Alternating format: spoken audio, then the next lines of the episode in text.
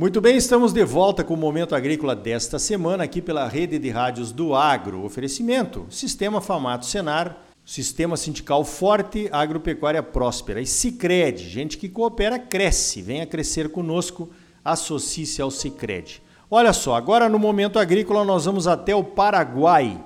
Eu vou conversar com o meu amigo engenheiro agrônomo Ricardo Bagatelli, meu xará, que é um brasileiro que presta consultoria aí no Paraguai, justamente no plantio de soja. Então a minha primeira pergunta, Ricardo, como é que está aí a colheita da soja no Paraguai? Vocês estão tendo problemas que nem nós aqui em Mato Grosso, que está chovendo e já tem soja ardida e produtor atrasado e aquela bagunça toda? Bom dia. Bom dia, bom dia Ricardo, bom dia a todos os ouvintes. É, é um prazer estar com vocês aqui novamente no Momento Agrícola.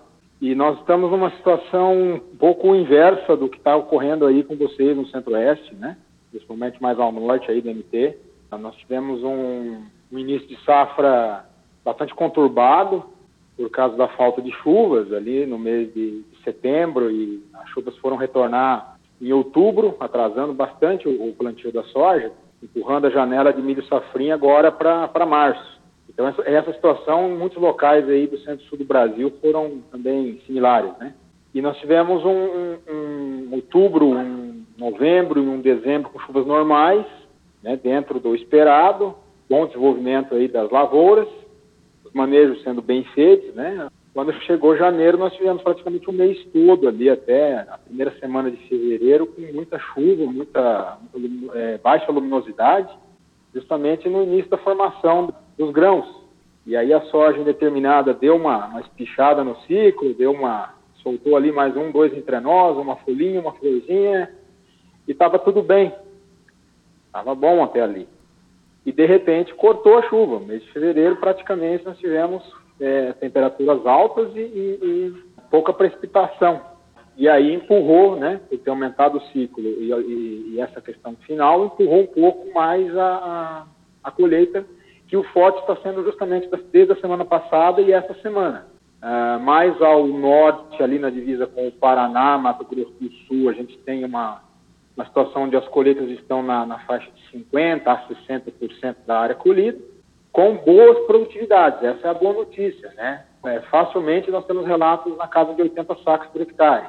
Então, mais ao sul, né, na região do departamento de que fica na divisa com a Argentina, nós tivemos ali uma, uma, uma situação onde as semeaduras, né, o pessoal forçou um pouco mais ali, arriscou um pouco mais na, na semeadura de setembro, nós tivemos replantio, as produtividades nessa região já estão sendo menores.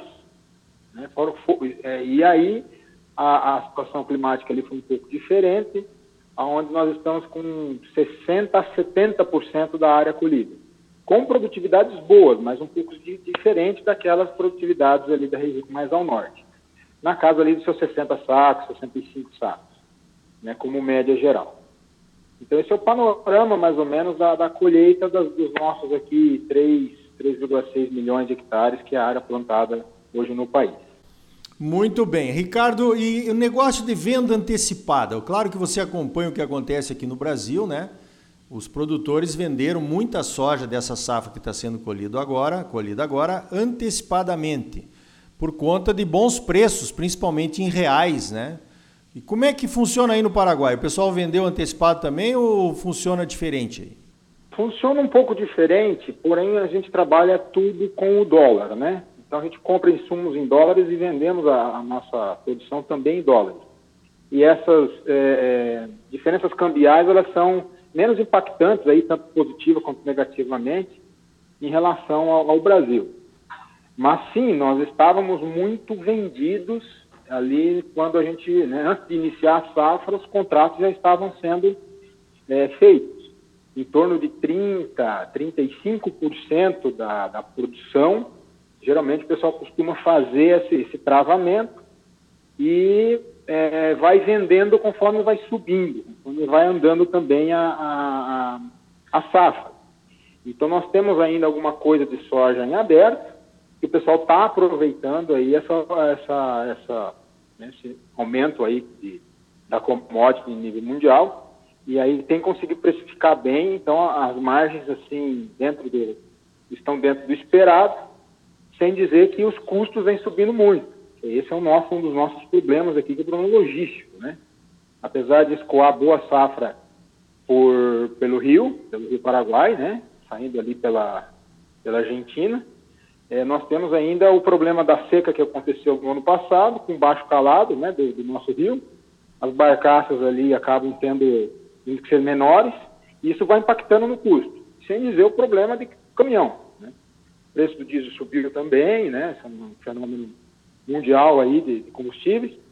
Então os custos têm subido também, tomado um pouco dessa margem. Mas no geral a gente pode dizer que está uma safra relativamente boa.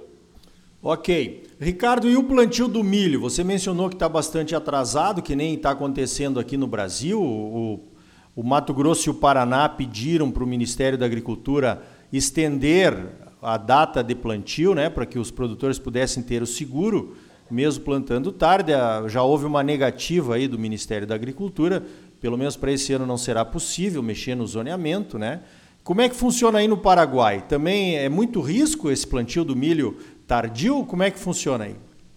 É bastante arriscado. Praticamente é, houve muita desistência por parte dos agricultores que, que haviam planejado, planificado o milho, né? Por conta desse fenômeno que aconteceu de janeiro. Realmente a janela do nós, aqui no sul, as semeaduras do mês de março são extremamente desfavoráveis em produtividade quanto ao risco climático. Nós temos situações que, uh, dependendo do ano, temos geadas aqui né, fortes em maio e junho. Junho é quase certeza que vai gear. E maio são as ocasionais. Então, a gente é, realmente está numa situação bastante complicada no que é milho. Então, forte desistência do plantio.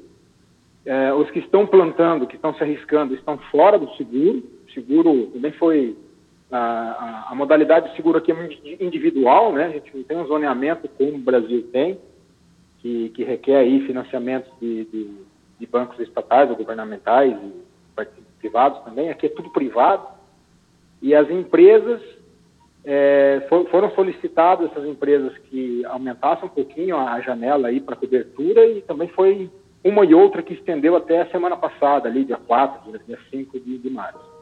Estamos nessa situação expectativa de produtividade é menor por causa de uma, de uma condição climática, né, de, de ambiente que vai ter menos luz, e uma área bastante reduzida no que diz respeito à, à mídia. Né? Bom, então é, nós estamos, apesar de ser longe um do outro aí, né, o Paraguai está bem mais perto do Paraná, faz divisa do que o Mato Grosso, enfim, mas uh, problemas acontecem em todos os lugares do mundo para produtores rurais, né, que normalmente arriscam para poder tirar uma safra boa aí.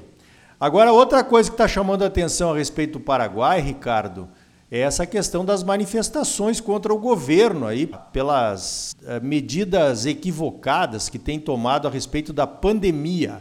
Já tivemos aí cinco dias consecutivos de manifestações e estão pedindo até o impeachment do presidente Mário Benítez aí. Como é que você está vendo isso? Será que o, que o impeachment vai, vai prosperar? Pois é, é um clima bastante tenso. Essas manifestações são de, de bastante espontâneas, é o que a gente tem percebido, né? É um descontentamento geral da população em função do, da, do manejo dos fundos é, que há um ano atrás foram disponibilizados para melhorar a questão da pandemia e da, da economia em si, que houve lockdown, houve aí trancamento de fronteiras, né, um isolamento, e esse, esse dinheiro foi muito mal aplicado. E, infelizmente, nossos políticos parecem que vivem numa bolha, né? E essa bolha está estourando. Então, na, na, nos últimos, na última semana, da semana passada para cá, houve troca de, de ministros, né? Uma, uma, vários ministros foram trocados, e tentando, né, o presidente tem um apoio do partido, mas como essa manifestação é bastante espontânea, tem um peso muito grande. É, o problema é, se sair esse presidente, nós não temos muita opção para, né, pensando no nosso setor produtivo aqui, o Paraguai, basicamente, a, a agricultura é a que, que gera divisa, nós não temos aí um bom substituto à altura. Então, é, é, muitas vezes a gente precisa colocar na balança essas duas medidas.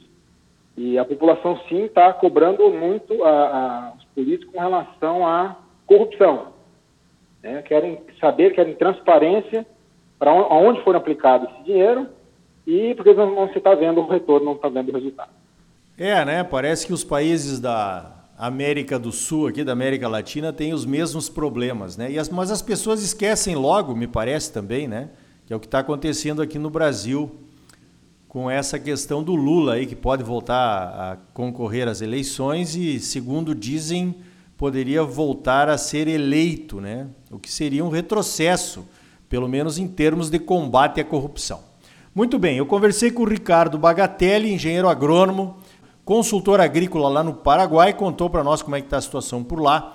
Ricardo, muito obrigado mais uma vez pela tua participação aqui no Momento Agrícola e parabéns pelo teu trabalho aí, ok? É eu que agradeço a oportunidade, fico sempre à disposição, Ricardo.